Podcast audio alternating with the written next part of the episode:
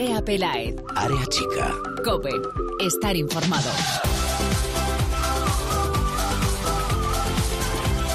¿Qué tal? Muy buenas, bienvenidos una semana más al espacio en cope.es dedicado a todo el fútbol femenino. Bienvenidos a Área Chica.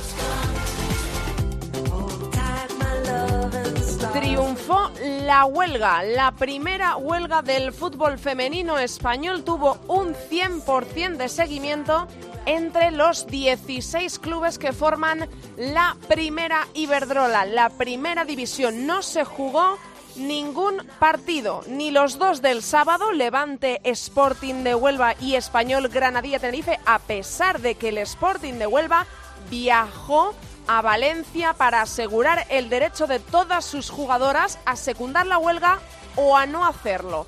Le supuso al club casi 5.000 euros de gasto, una jornada que sabían que no se iba a jugar, pero que, como digo, para garantizar este derecho y además para guardarse las espaldas por si se desconvocaba la huelga a última hora, algo que era casi imposible, el Sporting de Huelva viajó a Valencia, pero no jugó, como digo, 100% de seguimiento entre clubes, ni esos dos partidos, ni el Valencia Atlético de Madrid, ni la Real Sociedad Barça, ni el Betis Sevilla, ni el Madrid Rayo Vallecano, ni el Depor Logroño, ni el Athletic de Bilbao Tacón.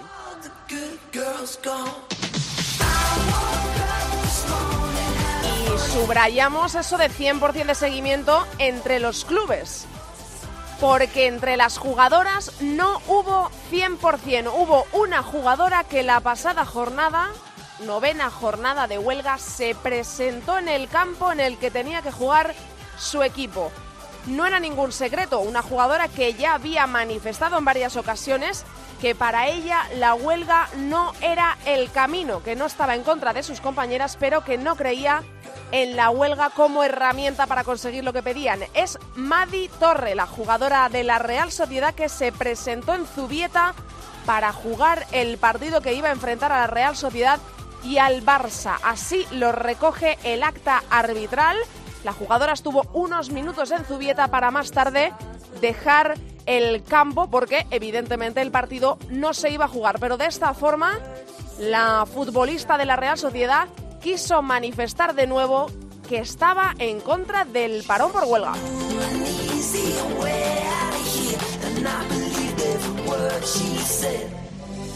Triunfó la huelga y el día siguiente a que terminase esa jornada, el lunes, se desbloqueó la huelga. La huelga queda paralizada, pero no desconvocada.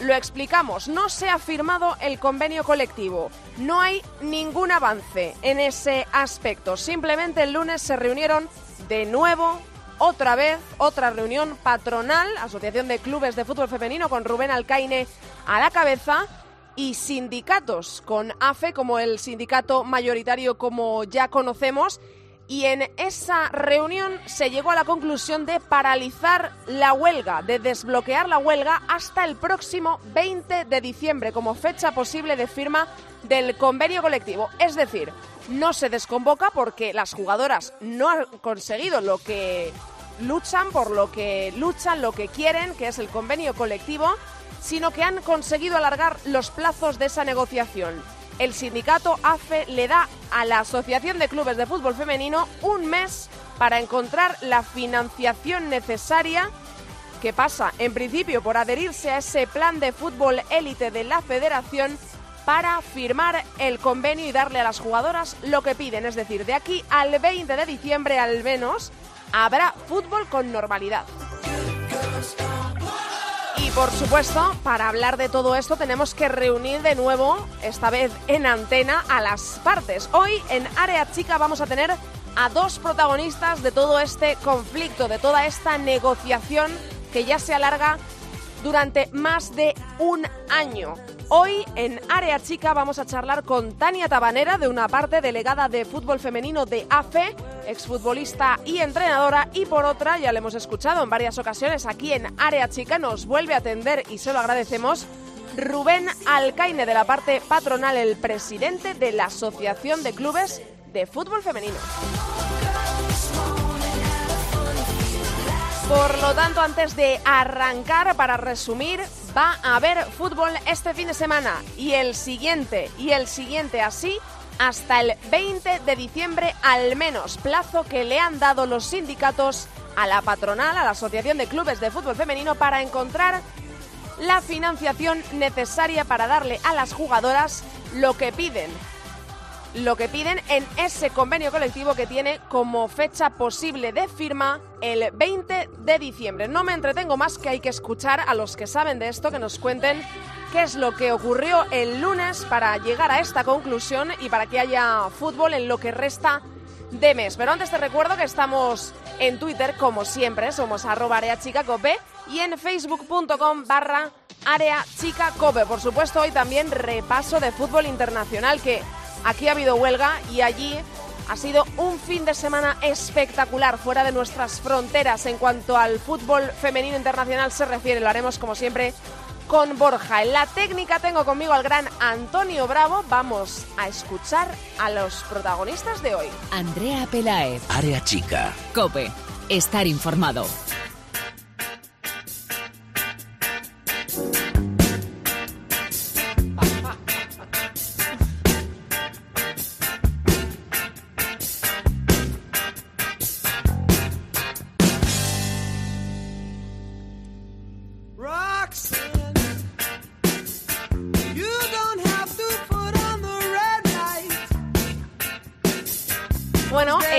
Paso adelante. Yo creo que en una negociación como en la que está inmersa la Asociación de Clubes de Fútbol Femenino y los sindicatos, con AFE a la cabeza como representante mayoritario de las futbolistas españolas, eh, de la Liga Española, mejor dicho. Eh, bueno, es una negociación complicada, con muchas aristas, pero por fin se ha dado quizá un pequeño paso para muchos, un paso que muchos no entienden y por eso le vamos a preguntar ahora a Tania, luego a Rubén, eh, qué significa lo que se ha conseguido y si ellos consideran que se ha conseguido algo, por supuesto. Es una negociación, como digo, difícil, pero por eso cualquier paso se valora más y no es una eh, huelga desconvocada, pero es una huelga al menos desbloqueada a ver qué significa esto. Primero vamos a charlar con Tania Tabanera, a la que le agradezco muchísimo que nos coja el teléfono, delegada de fútbol femenino de AFE.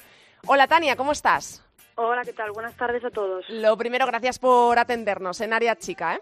Un placer estar con vosotros. bueno, lo primero, la primera pregunta que te voy a hacer. Eh, ¿Esto es un triunfo o un fracaso para AFE ahora mismo? ¿Cómo se toma esto el sindicato? Bueno, creemos que esto es un grandísimo triunfo para las futbolistas, que al final es por lo que trabaja AFE, y es un triunfo generado de la actitud valiente y del compromiso que han mostrado todas de manera unánime en la, jornada nueve de la, de la primera Iberdrola, eh, llevando a cabo, como digo, esta, esta huelga con, bueno, con casi todas las, las jugadoras a favor.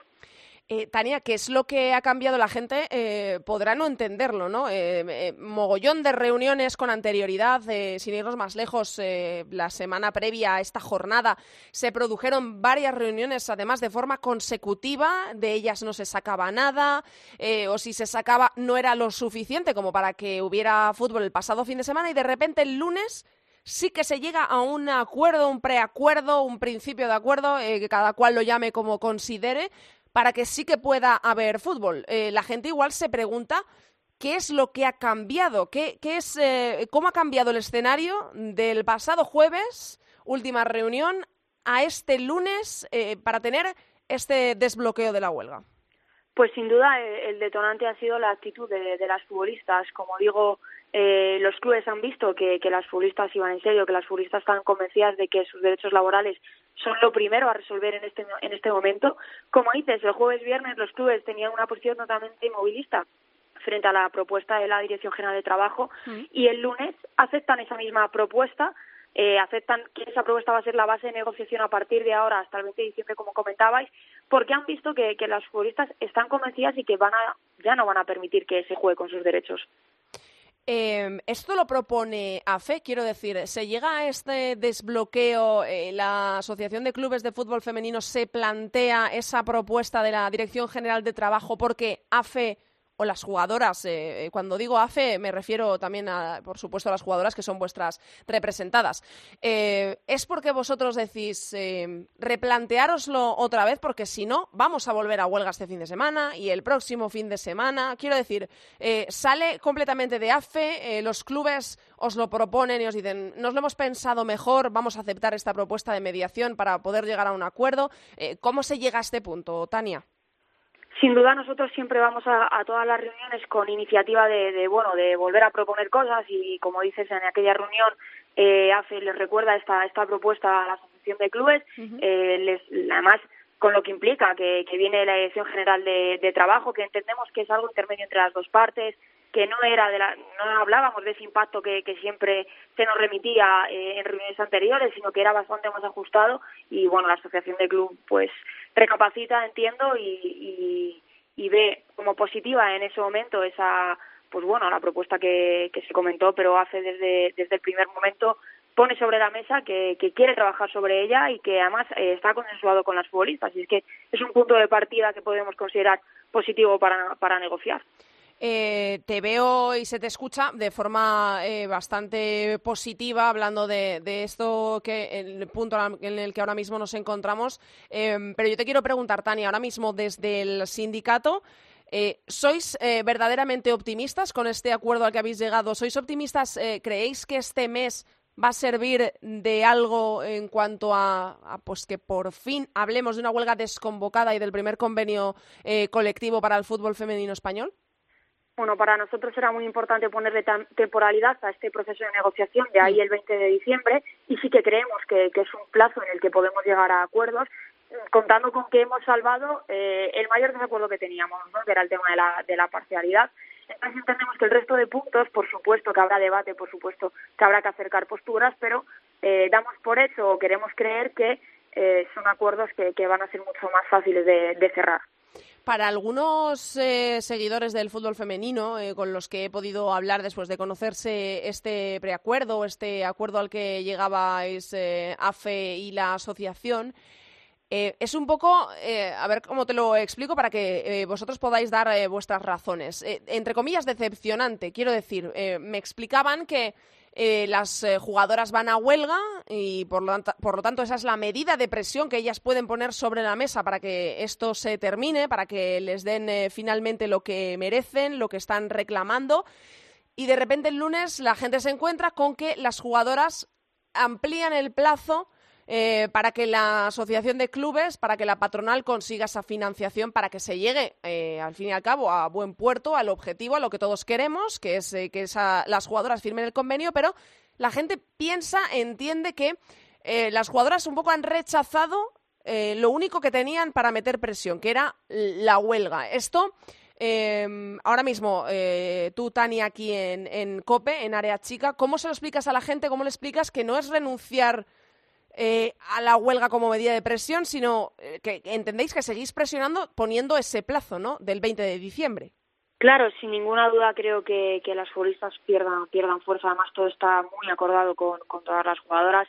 eh, la guerra, la guerra principal de, de este de esta firma de convenio pasaba por la parcialidad. Era una línea roja que las futbolistas habían marcado eh, muy claramente al sindicato, una línea roja que nosotros hemos defendido eh, a capa y espada, y esa línea roja se aceptaba. Entonces, a partir de ahí teníamos dos opciones: volver a, a, bueno continuar una huelga cuando ya había habido un, paso por parte de la asociación por la asociación de clubs porque al final las futbolistas lo que quieren lo que quieren es jugar lo que quieren es que se aseguren sus derechos y, y no veíamos que, que fuese desligado el venga, esto ya se ha firmado, esto eh, está acordado, a partir de aquí era nuestra línea roja y ya la han aceptado. Ahora, eh, vamos a seguir jugando, pero vamos a seguir trabajando con un plazo, ¿vale? Porque es cierto que es que un documento como un convenio colectivo no se firma en una semana, ¿vale? Es que tenemos que entrar en muchos puntos. Entonces, si ellos ya habían aceptado el punto que era línea roja para las futbolistas, entendíamos que poniendo un plazo, por supuesto, la negociación, que esto no se puede volver a alargar otro año,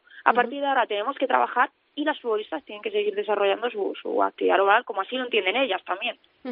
eh, Tania, ¿y qué pasaría si en este mes nada cambia si no hay un acuerdo. Parece poco probable, pero es algo que está sobre la mesa. Tanto que salga un acuerdo como eh, un acuerdo, me refiero a que haya financiación para eh, desatascarlo todo, como que no la haya. ¿Qué pasaría si el 20 de diciembre eh, esto no tiene solución todavía?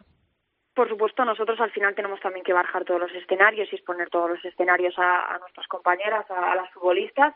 Y bueno, pues luego habría que volver a retomar eh, conversaciones en esta línea con, con las jugadoras y establecer procedimientos. es cierto que, que, bueno, confiamos que con un documento firmado que tiene fecha 20 de diciembre eh, todo vaya todo vaya seguido. Sí es cierto que después de un año todo puede pasar también, ¿no? Pero al final vamos a intentar centrarnos en que en este proceso con una actitud más positiva que que podamos eh, consigamos cerrar todos los puntos y si no, pues como digo, eh, reanudaremos conversaciones con nuestros compañeros en esta línea. Em, eh, ¿Hay previstas reuniones, em, que sigáis teniendo reuniones con patronal? Porque eh, ahora mismo eh, Tania, ¿esto a qué se reduce? Eh, aquí em, ahora mismo solo tiene que trabajar la asociación en conseguir la financiación, que eso es algo que al sindicato ya no le compete, o el sindicato tiene que seguir reuniéndose con patronal para limar eh, algunos puntos más del convenio o de ahora mismo cuál es el papel de AFE? ¿Quedáis a la espera de que os digan hay financiación, esto se va a solucionar? ¿O tenéis que seguir siendo, em, teniendo eh, agente activo, quiero decir, teniendo reuniones, eh, firmando o intentando eh, conseguir más puntos para el convenio colectivo? ¿Cuál es el papel de AFE de aquí al 20 de diciembre? Bueno, pues ahora mismo se van a llevar a cabo, empezando por, por el jueves a las tres y media de la tarde, que es la primera reunión de nuevo con, con todos los agentes que están en la mesa negociadora. El trabajo no va a parar, van a ser reuniones muy, muy seguidas, hablaremos de varias reuniones por semana porque al final, como dices, todos esos puntos de, de convenio se tienen que, que, debatir en la mesa negociadora y se tienen que ir cerrando en todas esas reuniones. Aparte de todo eso, la, la, bueno, la conexión con las, con las compañías, con las jugadoras es constante, porque después de cada reunión bueno, se les da eh, eh, el parte de la misma y bueno, también se debate con, con las chicas todos los puestos en, las reuniones para que también tengan su espacio de, bueno, trasladarnos qué es lo que ellas consideran adecuado y que no. Pero como digo, frente a la, a la patronal, numerosas reuniones, hablaremos de varias por semana. Eh, ¿Cómo están las jugadoras ahora mismo, Tania, después de la noticia que le disteis el lunes?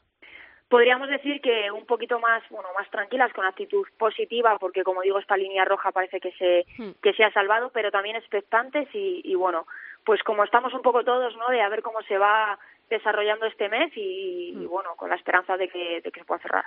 Eh, sé que es algo que no compete al sindicato, a AFE, eh, pero eh, vosotros desde AFE ¿Pensáis que la mejor manera de que esto se resuelva es que la federación forme parte de ello? Es decir, que los clubes se puedan adherir a ese ansiado eh, programa de fútbol élite. Sé que eh, para AFE esto ya no es su tema, porque eh, la financiación la tiene que conseguir la patronal. Ese es el problema de la patronal, que lo ha dicho en varias ocasiones David Aganzo. Pero yo te pregunto a, a ti, personalmente, ahora mismo como portavoz de AFE aquí en Área Chica, ¿pensáis que esa es la solución?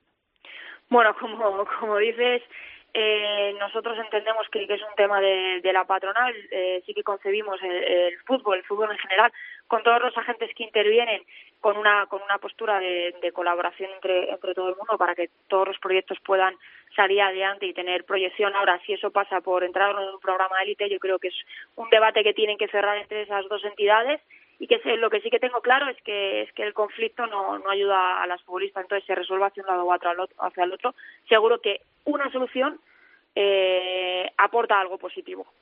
Pues eh, Tania, te agradezco muchísimo nuevamente que hayas estado en Área Chica, que hayamos intentado, espero que a los oyentes que estén al otro lado, eh, arrojarles un poco de luz en, todo esto. Eh, y nada, pues que toda la suerte del mundo para las próximas reuniones, que ya me has dicho que probablemente varias por semana, pues ánimo para esas reuniones y que ojalá se resuelva todo esto pronto, se desatasque pronto y podamos ver las jornadas de la primera Iberdrola sin miedo a que la semana siguiente pueda no haberlas. Gracias, Tania.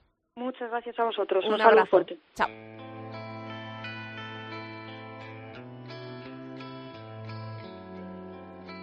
Andrea Pelaez. Área chica. Cope. Estar informado.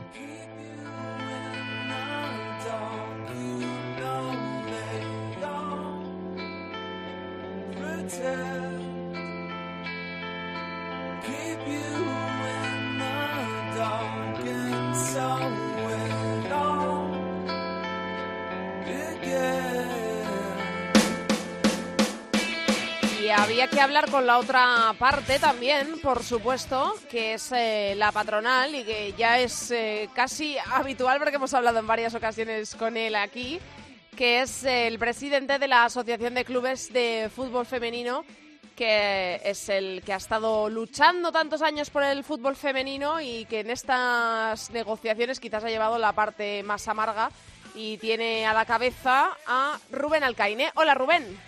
Muy buenas tardes, Andrea, ¿qué tal? Gracias por atendernos una vez más, que nunca tienes un no y, es eh, un auténtico placer siempre charlar contigo, ya lo sabes. Bueno, gracias. Lo primero que te quiero preguntar, eh, ¿contento, aliviado, esto es triunfo o fracaso de la Asociación de Clubes? Momentáneo todo, claro. Mm, yo no, no considero que sea ni triunfo ni fracaso. Realmente eh, el triunfo será para el fútbol femenino en el momento en el que tengamos un convenio sostenible y que podamos cumplir.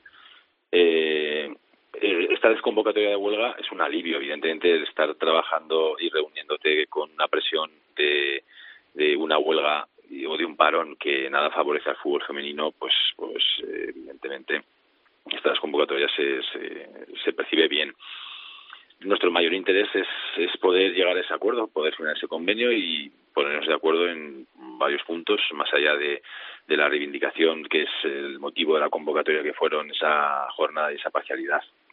Esos 16.000 euros al 75%, 12.000 de salario mínimo para las jugadoras que menos cobran en primera división, que es lo que necesitamos, como bien sabéis, esa financiación, esa, esa adhesión a ese programa élite para llevarla a cabo. Eh, en ese sentido, pues, eh, pues, en las próximas semanas entendemos que podremos estar más allá de que tengamos reunión con los sindicatos, que evidentemente hay que tratar un montón de, aspectos más que, quedan pendientes y esos flecos de, maternidad, de protocolo de acoso, de complementos IT, eh, que en ese sentido no creo que haya demasiado problema porque siempre hemos manifestado nuestra intención de, llegar a acuerdos razonables. Y, y, a ver si somos capaces de antes del 20 de diciembre, que nos hemos puesto de fecha límite, poder estar hablando de que hemos formalizado ese convenio y ganamos todos. Y cuando digo todos, hablo de jugadoras, clubes, patrocinadores, eh, organizadores de la competición, eh, marcas que quieran asociarse y en general el fútbol femenino. Para ti, ¿cuál ha sido la clave, eh, Rubén, para que hayamos pasado de la pasada semana, eh, de esos días previos a esa jornada de huelga, cuando se hacían reuniones incluso de forma consecutiva y no se llegaba a ningún acuerdo, a la reunión de este pasado lunes, en la que se ha alcanzado ese acuerdo, al menos para conseguir esa, eh, ese mes extra para poder conseguir una financiación que imagino que no será nada fácil y por la que ahora te, te preguntaré. Pero, ¿qué ha cambiado para que la pasada semana fuera prácticamente imposible y ahora eh, sí que al menos se haya conseguido poner de acuerdo para eh, acordar un plazo? Hombre, la realidad es que cambiar como tal no ha cambiado nada. sí, porque claro, eh, es que eh, es la siguiente pregunta que te, que, te, que te voy a hacer, que es que la gente está un poco como que no entiende la que está de parte de las jugadoras, cree que esto es un poco un fracaso, porque lo acabas de decir tú, la presión era la huelga, entonces como que renuncian a, a su forma de presión para que esto llegue eh, a buen puerto lo antes posible, la desconvocan, la desbloquean, para usar el término correcto, sin que se haya conseguido lo que están pidiendo.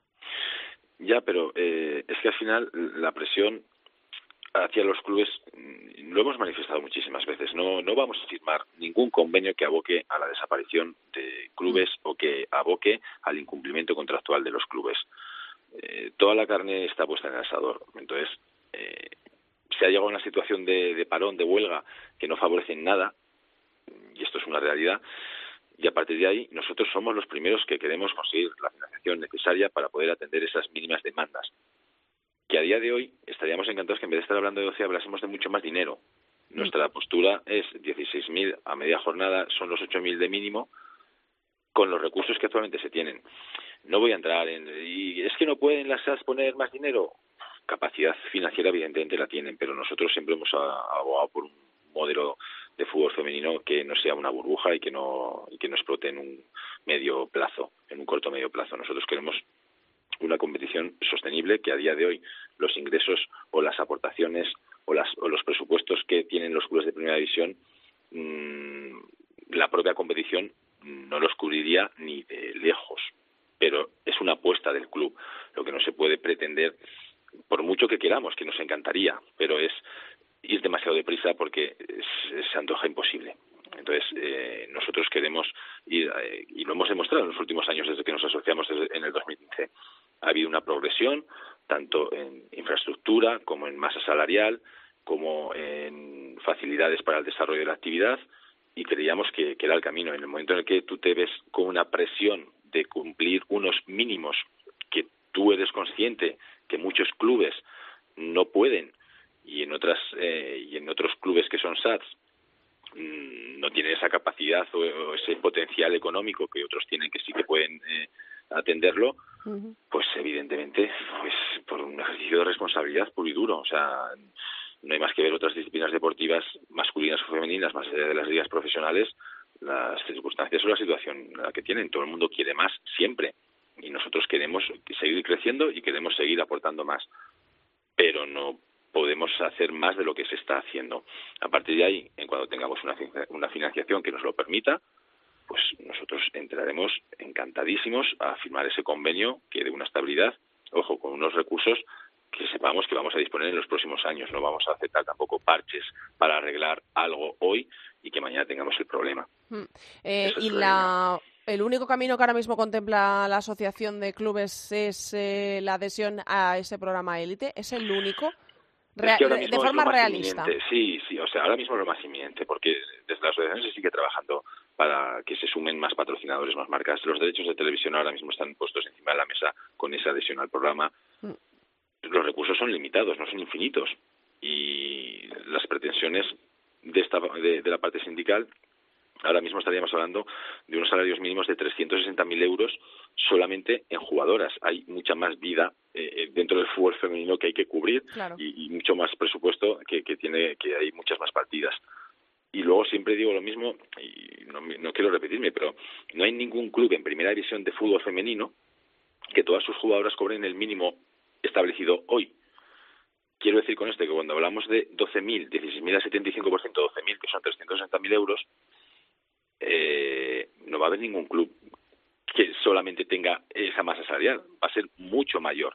Y luego, dentro del presupuesto, hay que atender al staff técnico, que antes, hace unos años, estábamos hablando de tres o cuatro personas, ya estás hablando de ocho o diez personas por, por club, eh, desplazamientos, alojamientos, material, instalaciones, personal no deportivo. Mm. es que hay muchos gastos más, más allá de las jugadoras. Entonces, de verdad que queremos seguir creciendo, pero que tenemos que ser responsables con lo que somos capaces de asumir.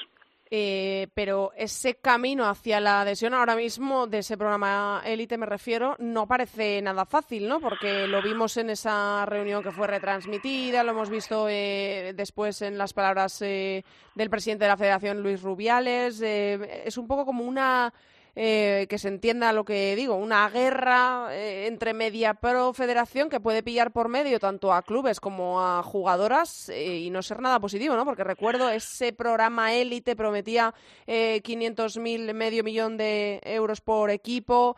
luego resulta que es el millón doscientos mil para desbloquear la situación para todos. ahora mismo no parece fácil, ¿no? Que eso se produzca. Bueno, nada ha sido fácil en este último año, ¿no? También es cierto. pero vamos a ver si somos capaces de llegar a ese acuerdo y, de entendernos y de adherirnos a ese programa que yo estoy convencido que al final lo, lo vamos a conseguir. Estoy, estoy optimista en ese sentido y, y, que al final se vean más partidos de fútbol femenino en la televisión, que a día de hoy, como bien sabéis, con el tema de los derechos, nosotros eh, hicimos un concurso y adjudicamos a MEA Pro, que fue el primero que puso los tres millones encima, encima de la mesa y cogimos la mejor oferta de las que hubo. Y si ahora somos capaces de poder eh, juntar más dinero a través de ese programa, mejorar las condiciones salariales de las jugadoras, ver más partidos en televisión, porque al estar todos juntos, a lo mejor ahí eh, esos conflictos no tendrían por qué darse.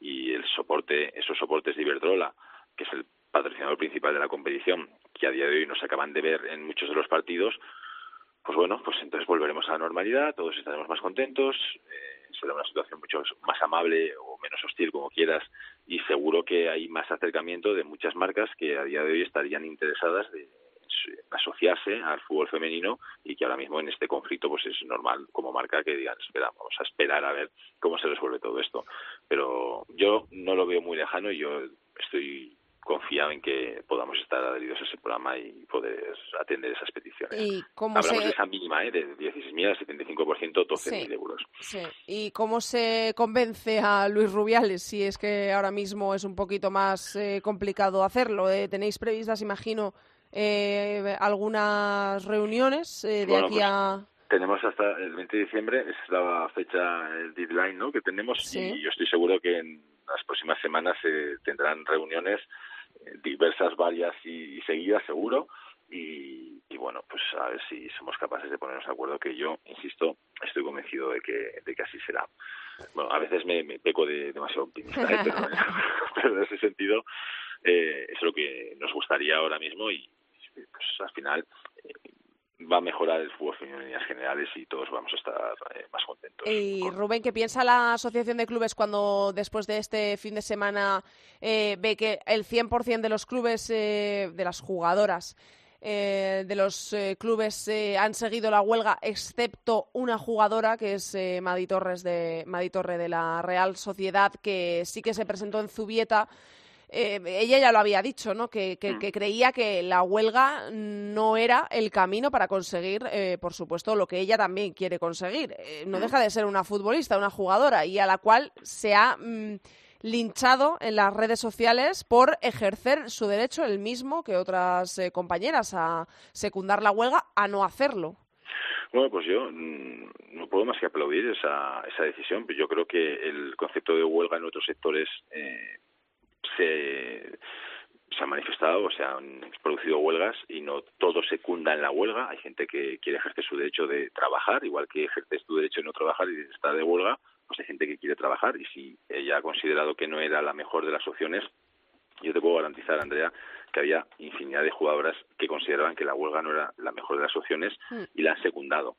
Ella decidió no secundarla y me parece Igual de respetable, claro. absolutamente respetable y aplaudo su decisión y además comparto que la solución era la huelga. Como te- como te Claro, claro, por eso, por eso te planteo la, la pregunta, evidentemente, sí, sí, para, Sí. para eh, ve- ver cómo valoráis desde la asociación que alguien eh, que piensa de esta forma, pero está en una situación muy complicada porque no es nada fácil estar en la minoría y menos estarlo eh, cuando eres, en este caso, eh, una de las jugadoras de, de fútbol español y tienes que eh, plantar cara, pero a ver cómo plantas cara diciendo que evidentemente quieres conseguir lo mismo que están pidiendo tus compañeras, eh, pero crees que el camino que se está siguiendo no es el adecuado. Bueno, pero yo creo que al final esto, estamos en un país libre y Mm, por ha decidido y es, es su decisión y ha- Sí, sí. ha- ella ha considerado que los que el medio no era el apropiado y no lo ha secundado. Es que me parece muy lícito en ese sentido. Por supuesto. Me parece fantástico. Eh, eh, Rubén, pongámonos en la situación eh, de que Rubiales se pone cabezota y nada de programa élite o se complican las cosas. Ahora mismo sobre la mesa eh, el presidente eh, de la Asociación de Clubes de Fútbol Femenino tiene algo, otra vía, otro camino, algo en la cabeza. Eh, pensando en este plazo de un mes, eh, por si acaso las cosas con el plan élite, con la federación, con Rubiales, se tuercen. Ahora mismo no hay ninguna en la manga. Evidentemente se exploran varias eh, diferentes días que Mm. pudieran pues, com- compaginar eh, entre entre otras opciones, pero eh, de aquí a un mes de manera de, de manera inminente y dando una estabilidad. No hablamos de parches, insisto. Eh, un parche podría Sí, ser es, más es que es pan para hoy, hambre para mañana. Claro, podría ser más factible conseguir un parche, pero no Claro. vamos a no vamos a aceptar un parche. Entonces, una estabilidad que estamos hablando de una cantidad muy importante de dinero de aquí al 20 de diciembre no se va no, no, no se baraja ahora mismo. No no se dan las circunstancias para Mm. poder atender más allá de la oferta que está puesta encima de la mesa, que es hasta donde nosotros podríamos llegar en el caso de que no se diese esa, ese nuevo escenario que es la adhesión al plan élite.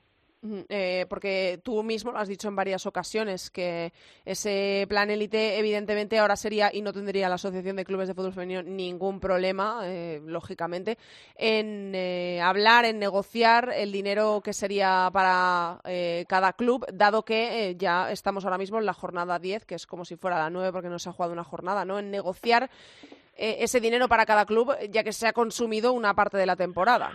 Eso no sería un problema, además es, es- es de sentido común, ¿no? Claro, Que eso si es. No, si no se nos hemos adherido al principio que nos si nos adherimos ahora sea la parte proporcional y no pretender toda esa cantidad, eh, eso lo tendríamos claro. Aún así, eh, también eh, se pone a disposición ese millón y medio de Media Pro por esos dos partidos, que, que, al final de esos ocho millones pues habría que ver, eh, ya contamos con un y medio de Media Pro, luego tenemos los 2,5 millones de la Liga de Asociación, que ahora va directamente a la Federación Española de Fútbol, como bien sabéis en ese convenio de coordinación que recogen, que también hay que descontarlo de esa bolsa. Entonces, al final no son ocho millones, medio millón por club lineal y ya está. al final los clubes ya contaban con una serie de ingresos que evidentemente van a dejar de percibir eh, directamente de, esas partes por recibirlos directamente en este plan élite. Entonces, bueno, yo creo que seremos capaces de entendernos y poder atender esa demanda. Y en el caso, evidentemente, que me hacías la pregunta, si no se. era, era, era la siguiente. Esa, era la siguiente. Eso es, y si me decías, si el se pone cabezota, bueno, pues si no tenemos un escenario distinto al actual, nuestra propuesta es la que está encima de la mesa. Muy a nuestro pesar, es hasta donde llegaríamos, a ofrecer ese 50% de parcialidad en un salario mínimo de 16.000 euros. ¿Y si no se llega, eh, si nada cambia de aquí a, un mes, qué ocurriría? Eh, porque, ¿qué pasa ese 20 de diciembre si no se ha firmado el convenio colectivo? Se, entiendo que se entraría en una nueva convocatoria de, huelga eh, y que esto pues seguiría y seguiría y seguiría, ¿no? Esa pregunta casi se la tendrías que realizar a los sindicatos que son los que han convocado a la huelga y no a la patronal. En ese sentido, nosotros no podemos hacer más. Esa pregunta tendría que ser a los sindicatos si realmente considerasen o valorasen la opción de volver a hacer una jornada de huelga en el caso hipotético caso de que no nos entendiéramos. se, lo he, se lo he preguntado justo antes de llamarte a ti. Hemos estado hablando también con Tania Tabanera, con eh, la delegada de fútbol femenino en AFE, y por supuesto se lo he preguntado. Pues eh, eh, en resumen, que van hasta el final para defender los derechos de las jugadoras, así que entiendo, evidentemente fantástico. Nosotros también hemos defendido durante todos estos años los derechos de las jugadoras sin, sin, convenio y si, eh, si considera esa parte que es la forma, bueno, es absolutamente respetable, por supuesto no compartida. Pues eh, Rubén, eh, lo primero, mucho ánimo para este mes, que seguro que va a ser de muchas reuniones otra vez y tienes que tener una agenda que yo no sé, eh, eh, tu familia no te verá por casa. Entretenida, sí, la verdad es que entretenida la agenda últimamente. Sí, sí, es mucho, mucho trabajo. Y luego, como tengo pocos frentes abiertos también aquí en Aragón. Pues Además, también. Por cierto, eh, em, ahora mismo, ¿cómo está la situación allí con el Zaragoza? Porque tengo entendido que en breve, si no ya, comenzaban los juicios. Esta mañana ha comenzado el juicio. ¿Y qué? Eh, ¿Qué, nos, comentamos del tema del Zaragoza? Que recuerdo que hay muchísimas eh, niñas que no tienen campos donde jugar, porque la Federación Aragonesa sacó al Zaragoza eh, femenino de las instalaciones que hasta ahora tenía allí en, en la ciudad de Zaragoza. Em, ¿Cómo está el tema? Bueno, esta mañana hemos tenido la vista sobre las medidas cautelares que se solicitaron.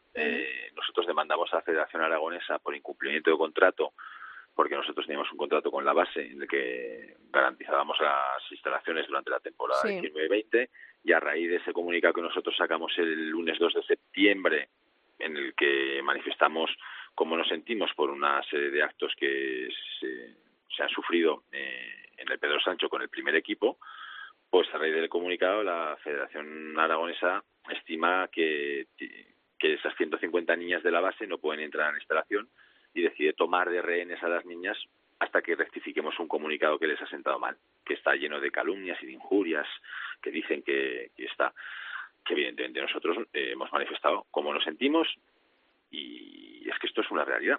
Así es como nos hemos sentido con lo que eh, hemos vivido en, este último tramo de la, sobre todo en este último tramo, porque hay más que un libro en los últimos años. Pero a partir de ahí ellos piden que rectifiquemos, nosotros entendemos que no nos puedes coaccionar una, un sentimiento, el expresar o manifestar una, una queja o, o poner en, denunciar públicamente cómo nos hemos sentido y a partir de ahí pues ellos deciden que la forma de reconducir y que de someternos a esta rectificación es tomar de rehenes a las niñas y no dejarles entrenar. Eh, actualmente estamos en Zaragoza en seis instalaciones distintas a, cogiendo horarios y huevos que nos están permitiendo diferentes clubes para desarrollar la actividad mínima, con unas mínimas condiciones, porque al final los horarios cambian, las niñas eh, llegan tarde y muchas veces no pueden ir porque tienen clases. Eh, a ver, es, un caos, realmente es una situación la que nos ha metido la Federación Aragonesa, en concreto Oscar Fle, su presidente, y su junta directiva que aplaude la decisión como palmeros que son. Y bueno, yo lo que espero realmente es que la justicia, pues que nos dé la razón, evidentemente, que por eso lo hemos demandado, y que las niñas puedan volver a la federación, a los campos de la federación, y que puedan desarrollar su actividad con total normalidad. Me parece absolutamente una, una actitud indecente de una federación aragonesa que tiene que velar por sus federadas y por la promoción y, la proyección del fútbol femenino mm. que esté haciendo esto. Porque al final, si estas niñas estuviesen en otra instalación, no hubiera podido hacer esto. Entonces, que tome de rehenes a las niñas para hacer rectificar un comunicado realmente me parece absolutamente impropio de, una federación y de unos dirigentes que están, están lejos de, lo que entendemos moral y ético. Bueno, pues eh, eso es lo que deseamos todos. Yo creo que no habrá nadie que quiera que esas niñas sigan en estas condiciones, así que es bueno. que ellos, sí, ellos sí. Bueno, sí, claro, claro. Quiero decir, eh, bueno, visto desde fuera, eh, parece lo lógico, lo mínimo y lo que merecen eh, esas niñas y todas esas chicas que juegan allí al fútbol femenino. Esperemos que no se alargue, sobre todo que no se alargue mucho la situación, aunque ya sabemos que quizás estos eh, no conozco, evidentemente no soy jurista y no, no, no conozco con profundidad el caso, pero estas cosas se suelen alargar y es lo último en este caso que querríamos, claro. Ya, porque luego la demanda principal tardará más pero las cautelares son las que se han pedido. Entonces, yo creo que no, no va a pasar una semana. Sinceramente, no creo que pase una semana en la que tengamos la resolución. Y de verdad que deseamos, esperamos pues que sea favorable y que las niñas puedan volver a entrenar y disfrutar del fútbol, que es lo que quieren y tendrían que estar totalmente ajenas a estas historias pues de, de federativos y de directivos. Pero bueno, pues sí, desde luego. Eh, gracias Rubén por habernos atendido una vez más aquí en, en, Área Chica y nada, que tu agenda se vaya relajando un poco porque eso tiene que ser horrible. Esperemos que sí, pero vamos, espero, también estamos seguros que merece la pena. Seguro que sí, seguro que sí. Muchísimas gracias. Gracias a ti Rubén, un abrazo grande. Chao. Un abrazo. Andrea Pelaez. Área Chica. Cope. Estar informado. You know I'm back, like I never left. Another sprint. Another step, another step, another day, another breath, another breath. Been chasing dreams, but I never slept.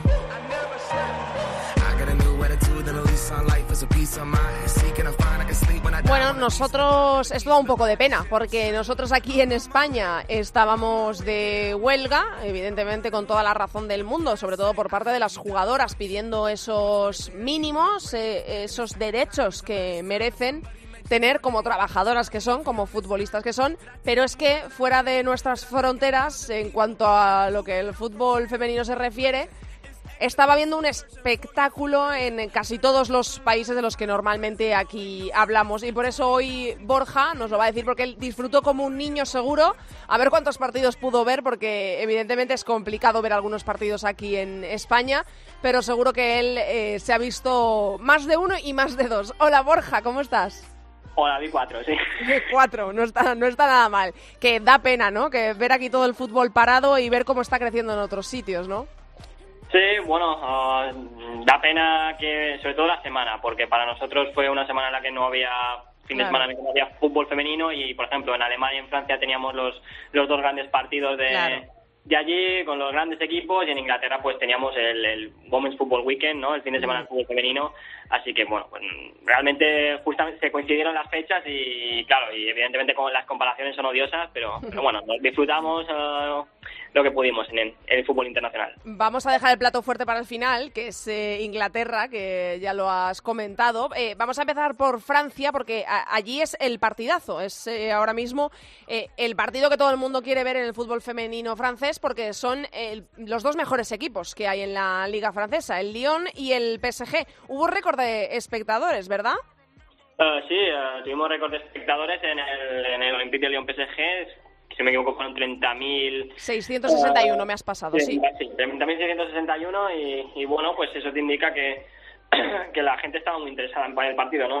Ayer dieron las, las cifras de, eh, de televisión y fueron impresionantes y bueno, pues un ejemplo más de que si se vende bien el partido, si sobre todo durante todos estos años, ¿no? Y, y se hace pues eh, la publicidad adecuada, pues al final la gente responde, ¿no? Y en este caso lo hicieron. Eh, pues un partido que fue, la verdad, entretenido, no, no hubo muchas ocasiones, al menos en la primera parte, pero sí que hubo mucha intensidad. realmente, pues el Olympique de Lyon yo creo que fue superior, mereció ganar, yo creo que por más no lo hicieron pues ah, porque en parte Tian Eller estuvo bastante acertada, también porque ellas estuvieron desacertadas.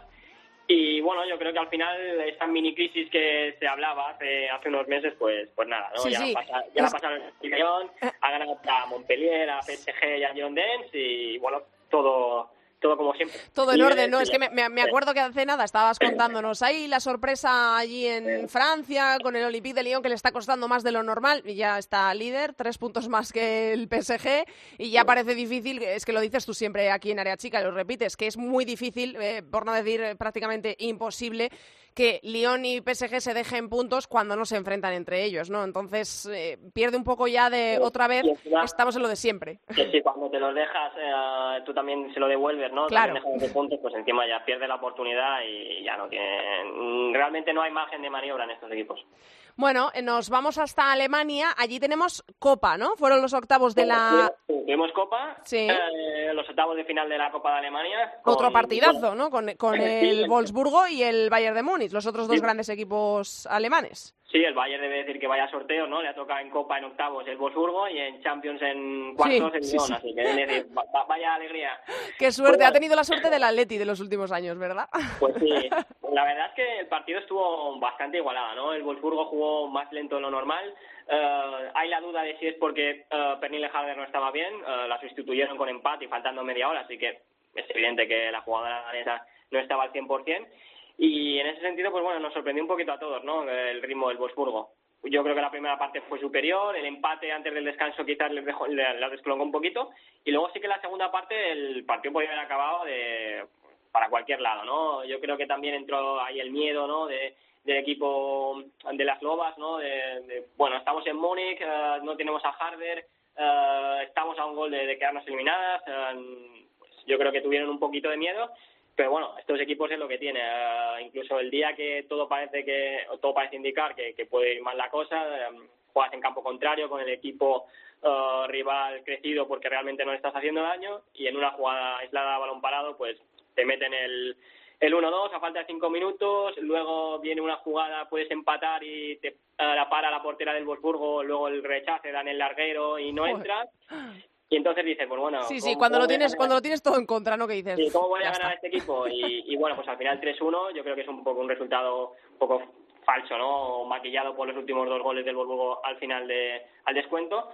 Y nada, pues... Uh, este sábado, eh, esto, esto mola, ¿no? Porque se han enfrentado ahí en octavos y, y ahora se van a enfrentar en la Liga. Les toca el sábado a la una, Wolfsburgo, Bayern de Múnich, y ahí sí que, porque les saca ahora mismo seis puntos. El, el Wolfsburgo al Bayern, tienen al Hoffenheim ahí a, a, tres puntitos está del Wolfsburgo, tres más que el Bayern, y claro, si gana es que nueve, o sea, tierra de por medio, ¿no? En Copa, en Copa ya se los han cargado, se han cargado al al esto al, al Bayern y que el Bayern evidentemente las bávaras pues ya no tienen esa, esa competición. Y en, digamos en Bundesliga yo creo que si si el Wolfsburgo a ver eso yo creo que si el Wolfsburgo gana este fin de semana el, sábado la liga la Bundesliga es suya. Es decir evidentemente está el Hoffenheim el Hoffenheim ahí pero pues es el equipo revelación en algún momento caerá. Y nueve puntos con el Bayern pues es, para mí me parece imposible porque solo quedaría ya un duelo entre ellos eh, que al Wolfsburgo le vendría el empate, porque ahí hay que recordar que en Alemania eh, es diferencia de gol, uh, digamos, general, no, no particular, con lo que encima tienes, tiene el Wolfsburgo, si no me equivoco ahora mismo, 19 goles más. Es decir, es prácticamente imposible que si el Wolfsburgo le saca nueve puntos de diferencia al Bayern remonte, ¿no? Y eso sería, pues, para el Bayern, un, digamos, un, siendo claro, una putada, porque se, se presenta con, con, que solo le quedaría luchar por meterse en Plaza Champions, que ojo, que el Hoffenheim se puede ir a seis puntos, y también pues que mm, con la Champions League tendrías el Bayern, ¿no? El, eh, el Lyon, quiero decir, mm, prácticamente la temporada estaría perdida. Madre mía. Y en ese sentido, el Wolfsburgo todo lo contrario, ¿no? Porque prácticamente sabes que tiene la, la, Champions League contra Glasgow, contra Glasgow City, uh, se ha quitado en medio al Bayern en, en Copa, probablemente se pueda quitar al Bayern en Bundesliga, entonces se, plantearía el Wolfsburgo en, en, el mes de abril contra Atlético de Madrid y Barcelona prácticamente centrado en exclusividad en, la Champions League, con lo que eso lo haría un equipo muy, muy, muy peligroso. Sí, ya es peligroso de por sí, ya que solo tenga que fijar todos sus esfuerzos en, la, Champions, ya es la leche. Sí, sí, eh, eh, terrible lo del Wolfsburgo, es una auténtica apisonadora. Y llegamos al plato fuerte, que es Inglaterra, donde se ha vivido un fin de semana para el fútbol femenino espectacular, eh, histórico prácticamente. Eh, teníamos un Chelsea United, un Tottenham Arsenal, teníamos al Liverpool jugando en Anfield con un mensaje incluso de Jürgen Klopp, el entrenador del Liverpool masculino, que yo creo que eso también es bonito, ¿no? Que, también los agentes del fútbol masculino, la gente que tiene más tirón, los entrenadores, los jugadores, pues también den el apoyo a sus plantillas eh, femeninas, ¿no? Empezamos por ese Chelsea United que, por cierto, se hizo oficial habías hablado tú de ella aquí en Área Chica, de Sam Kerr, que sonaba que eh, iba a fichar por un equipo europeo al Chelsea. Y el Chelsea ganó, ¿no? Al, United. ganó, pero con, polémica porque fue por un penalti un tanto controvertido, aunque yo creo que sí que fue y fue, bueno, yo creo una torpeza de McManus. Y bueno, pues sí, eh, ganó el Chelsea. Yo creo que sigue teniendo los mismos problemas que el año pasado. En el centro del campo no genera nada, tiene mucha pegada, pero es un equipo pues que, al final lo, deja todo para un, que un día te llegue una jugada aislada o que en algún momento las de arriba te lo, te lo resuelvan todo, ¿no? Y al final Sanker eso no soluciona mucha cosa. Pero bueno, yo creo que el Manchester United, pese a que es un recién ascendido, pues eh, está ahí, estaba cuarto, si no me equivoco, no sé si ha cambiado la, clasificación porque no lo he mirado, pero realmente es un equipo que te puede complicar la vida, ¿no? Esta, mm, esta chica Lauren James, una delantera jovencísima que es hermana de Richie James, el lateral del Chelsea, que también está siendo la revelación de la temporada, ella, su hermano, y bueno, pues ahora apareció en el panorama y realmente le puso las cosas muy complicadas a la defensa de, del Chelsea, ¿no? Yo creo que en ciertos momentos parecía que el Manchester United estaba más cerca de llevarse el partido que, el conjunto londinense, ¿no?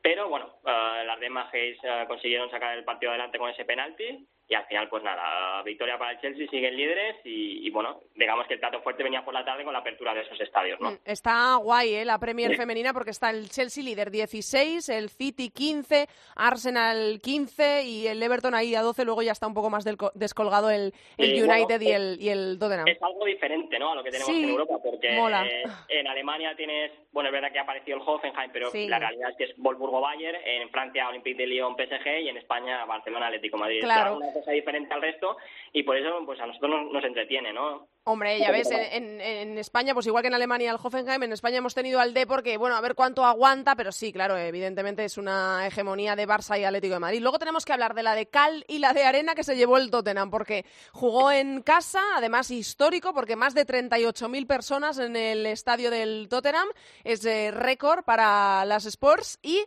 perdieron. Perdieron 0-2 ante el Arsenal, así que una de cal y una de arena, como digo, ¿no, Borja? Sí, bueno, estuve viendo un poquito el partido porque tenía el Chelsea principalmente y bueno, eh, realmente era espectacular en el estadio, el Tottenham Hotspur Stadium porque eh, lo llenaron y llegaron las primeras gradas y, y realmente había un buen ambiente porque cuando cuando tocaban el balón se hacía el murmullo y, molaba mucho, ¿no?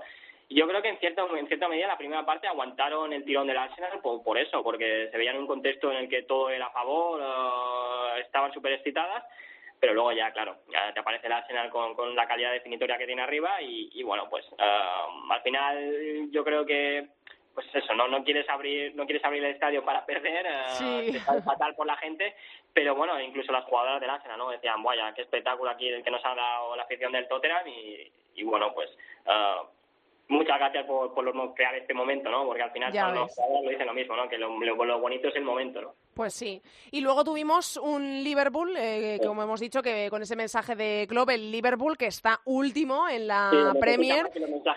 sí. que tiene solo un puntito, que es que a quien no siga la Premier femenina y lo mire y lo compare un poco, aunque de forma absurda con la, eh, con la masculina, dirá, madre mía, ¿dónde está el Liverpool? Pues el Liverpool jugaba contra el Everton, que estaba quinto antes de empezar la jornada, perdió el Liverpool en casa y el Everton se queda cuarto con 12 puntos y el Liverpool evidentemente sigue colista, pero otro local que perdió pese a ser un partido tan bonito también, ¿no? Sí, um, he visto solo el resumen y da la sensación de que el partido fue todo a favor del Liverpool, pero que bueno, que el Everton cuando la tuvo anotó, ¿no? Bueno, yo creo que el, proyecto Red es un poco, bueno, quizás quien no lo sepa, alguno de los les sorprenderá, hace muchos años Osoala estaba en el Liverpool y era el fichaje estrella de Liverpool, ¿no?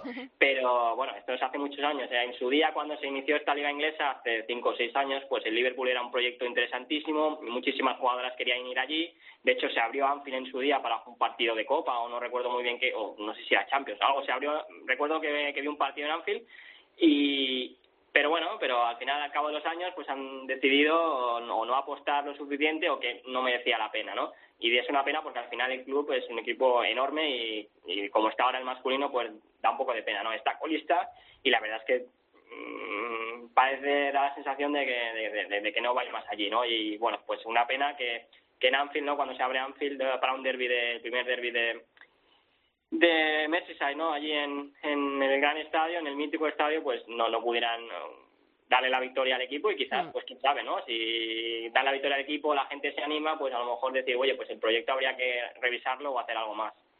Bueno, pero por lo menos se van dando pasitos, ¿no? Con la apertura de los estadios, con ver cómo se llenan. el, el, estadio del, del, Brighton, se jugó allí y también se jugó en el, en el Mareski, en el estadio del, del Reading, que alguna vez yo recuerdo que, que se había abierto. y bueno, pues realmente hubo, no sé si fueron más de 75.000 personas entre todos los estadios, así que es una, una, buena, una buena cifra. Por supuesto, por supuesto. Pues nada, eh, ahora que volvemos nosotros a tener fútbol aquí, eh, Primera Iberdrola, pues esperemos que otra vez se vayan abriendo, que aquí también somos pioneros en eso, en abrir estadios, pues eh, que se siga sucediendo, que es muy bonito verlo. Hasta la semana que viene, Borja. Hasta la semana que viene, Andrea.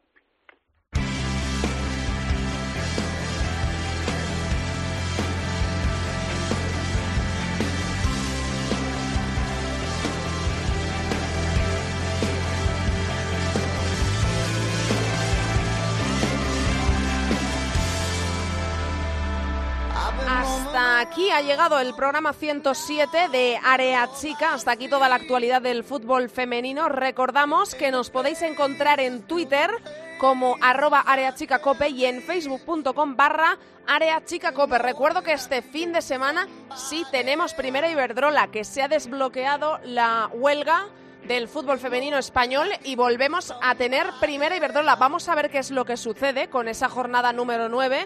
Eso depende de la decisión de la Real Federación Española de Fútbol, pero vamos a jugar la décima jornada ya del campeonato liguero que va a comenzar el sábado a la una del mediodía con dos encuentros, Sporting de Huelva, Madrid Club de Fútbol Femenino, Tacón Real Sociedad y para las cuatro de la tarde un Atlético de Madrid femenino español de Barcelona. Para el domingo quedan el resto de encuentros a las 11 Rayo Athletic de Bilbao, a las once y media Sevilla Valencia, a las 12 partidazo.